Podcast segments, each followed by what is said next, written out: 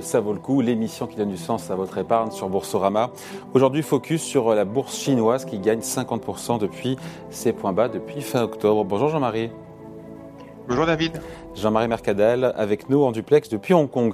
Euh, certains qui nous suivent euh, chaque semaine doivent se dire, ils insistent, dis donc, euh, ils rabâchent sur, sur la bourse chinoise, mais on va rappeler, on peut retrouver les vidéos d'ailleurs sur Boursorama fin octobre. Déjà dans cette émission, on parlait d'opportunités en or vert sur la bourse chinoise. On est revenu là-dessus, début décembre. on disait que le rebond ne faisait que commencer. Bon, déjà, vous avez une nez là, non?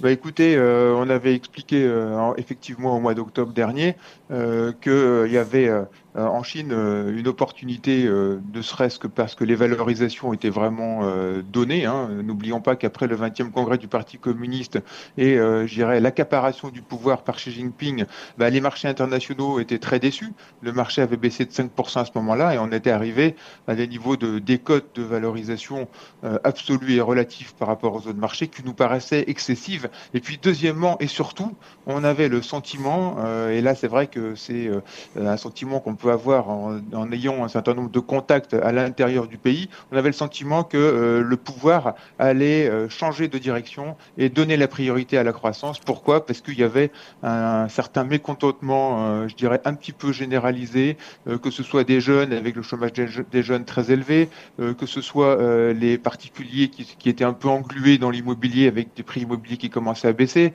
etc., etc., et l'excès, je dirais, de, de fatigue après le Covid. Et donc, c'est exactement ce qui s'est passé. Alors, ça a un petit peu surpris tout le monde par la rapidité du, virage à 180 degrés qui a été pris par les autorités chinoises. Mais du coup, ça a provoqué une envolée de la bourse extrêmement rapide, puisque, comme vous le rappeliez, MSCI China a gagné 50% euh, en l'espace euh, de moins de trois mois. Donc, c'est assez impressionnant. Donc, China is back euh, to business, Jean-Marie. la priorité de Pékin, c'est donc désormais l'économie. L'économie, l'économie. Il n'y a plus de doute là-dessus maintenant. Euh, je crois qu'il n'y a plus de doute, c'est très clair. D'ailleurs, euh, il a même donné aux gouvernements locaux des indicateurs entre guillemets de performance, comme on dirait en anglais des KPI. Euh, et aujourd'hui, ce n'est plus, ben, je dirais, le nombre de, de malades de Covid, mais c'est clairement la croissance dans les dans les différentes régions. Donc l'objectif de 5% euh, qui a été donné par le gouvernement euh, va être tenu très probablement. En tout cas, tout va être mis en œuvre pour y arriver et probablement qu'il sera même dépassé. Il y aura d'abord un rebond de la consommation extraordinaire. On le voit d'ailleurs à cette occasion là du Nouvel An chinois.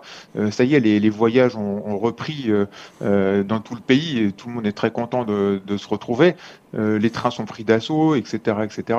Et puis il y a eu un certain nombre de mesures beaucoup plus concrètes qui ont été prises sur l'immobilier. Hein. On a assoupi les fameuses trois lignes rouges et on voit bien qu'aujourd'hui, bah, le, pouvoir euh, veut que euh, l'économie reparte. Et d'ailleurs, juste un, petit signe, c'est que euh, il a déclaré récemment, le président Xi, que finalement c'était bien les entrepreneurs, c'était bien pour le pays, et il se dirait qu'il a envoyé des émissaires auprès de Jacques Ma, hein, qui habite à l'étranger entre l'Espagne et le Japon depuis assez longtemps, donc le, le, le, patron fondateur de la fameuse chaîne Alibaba, la plateforme Alibaba. Il se dirait qu'il voudrait qu'il revienne au pays et pour lui confier un certain nombre de, missions justement pour redonner un peu d'espoir à cette jeunesse diplômée qui était un petit peu déprimée de voir les, les, patrons stars de la tech un petit peu mis de côté. Donc cette, euh, cette phase aussi de reprise en main des patrons de la tech chinoise aussi, ça s'est révolu, c'est derrière aussi? En même temps, le job a été fait. Hein. Oui, alors euh, euh, de ce point de vue-là, bon, il faut être prudent parce que évidemment, on sent bien que le pouvoir voulait limiter, euh, je dirais, le, fait que les, grandes plateformes d'internet avaient un certain nombre de données. Pour le gouvernement chinois, il n'est pas acceptable qu'il y ait trop de contrôle de toutes les données privées dans le pays. Donc euh, c'est pour ça qu'il y a eu une espèce de petite reprise en main. Mais maintenant, on sent bien qu'il faut redonner espoir, justement, comme je le disais, euh, au pays, aux entrepreneurs, à la jeunesse, euh, la jeunesse qui veut travailler dans la tech.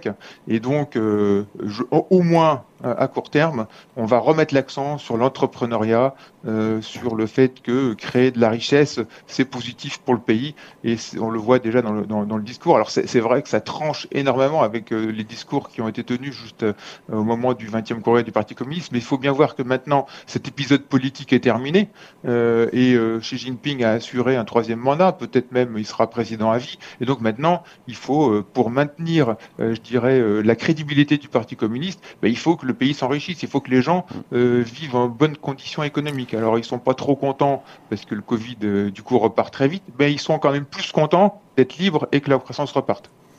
Vous parlez politique, Jean-Marie, aussi la géopolitique.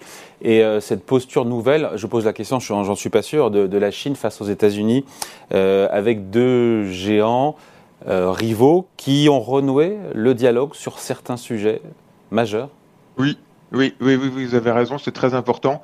D'ailleurs, le nouveau ministre des Affaires étrangères chinois a été, je dirais, nommé un peu en avance par rapport au calendrier initial. Pourquoi? Parce que euh, le Anthony Blinken, le secrétaire d'État américain, va faire une visite le mois prochain en Chine. Et puis, il est pro-américain. Il a passé pas mal de temps aux États-Unis. Et le dialogue a repris euh, sur deux sujets majeurs.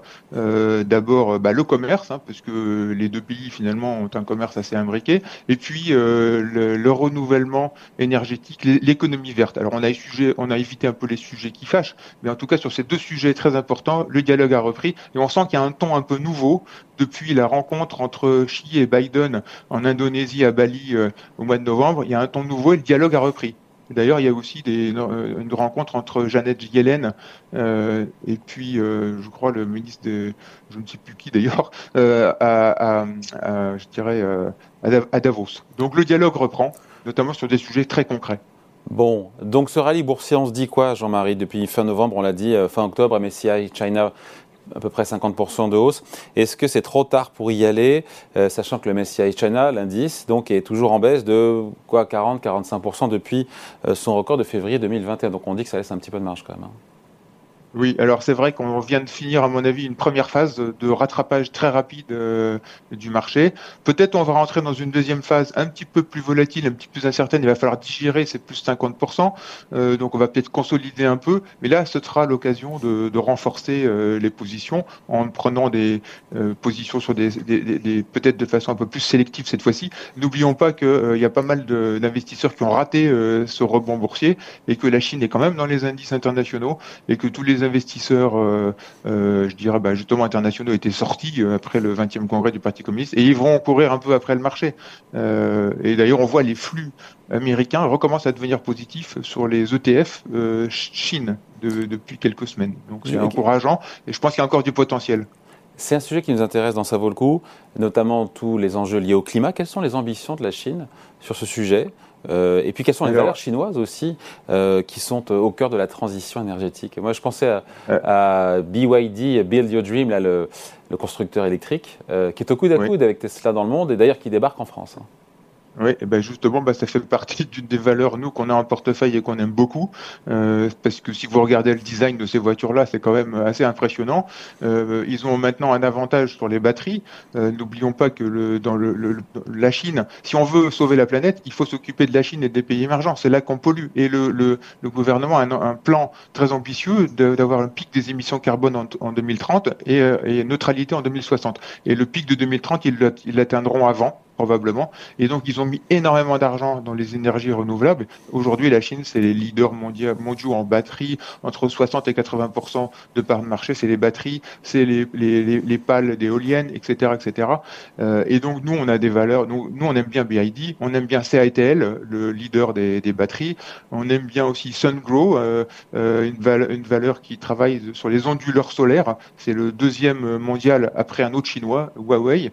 Et donc, on voit bien que l'accent a été mis euh, d'une façon volontariste sur ces entreprises qui aujourd'hui ont un marché naturel très fort en Chine, mais qui, comme vous le disiez, vont exporter. BID va arriver en Europe et vont être très compétitifs par rapport justement aux voitures euh, bah, thermiques françaises qui seront bientôt interdites. Et donc là, on peut dire que l'industrie européenne s'est un peu tirée dans le pied, mais enfin bon, faut dire aussi que euh, maintenant euh, les, les, entreprises chinoises sur sur l'électrique, sur l'éolien, etc. ont, ont le leadership. Et, et, encore une fois, si on veut sauver la planète, il faut euh, il faut en, limiter les émissions dans cette partie du monde qui représente une grande part des, des, des émissions dans le monde, alors que l'Europe plutôt assez faible. Enfin, en tout cas, la France. Hum. Dernière question juste sur la valorisation de ces boîtes chinoises green, ça donne quoi par rapport au marché? Alors, et, Alors, c'est encore assez cher. c'est moins cher que ça l'a été parce qu'en bourse, ça a quand même souffert depuis deux ans hein, avec le, je dirais, le désengagement des investisseurs du marché chinois. Ça reste assez cher. Des, des, PE, bon, suivant les valeurs, sur ce type de valeur, entre 30 et 50, mais avec un potentiel de, de croissance énorme parce qu'aujourd'hui, le E, le earnings est petit, mais parce qu'on est à la fin d'une phase d'investissement énorme et, maintenant on va arriver dans une phase de croissance où le E va monter et les investissements ayant été faits. Vous voyez, donc, euh, je, pense qu'il y, a du potentiel. Allez, merci beaucoup. Point de vue signé Jean-Marie Mercadal en duplex avec nous depuis Hong Kong. Merci Jean-Marie. Merci David. Voilà, c'est la fin de Ça vaut le coup. Rendez-vous la semaine prochaine sur Boursorama.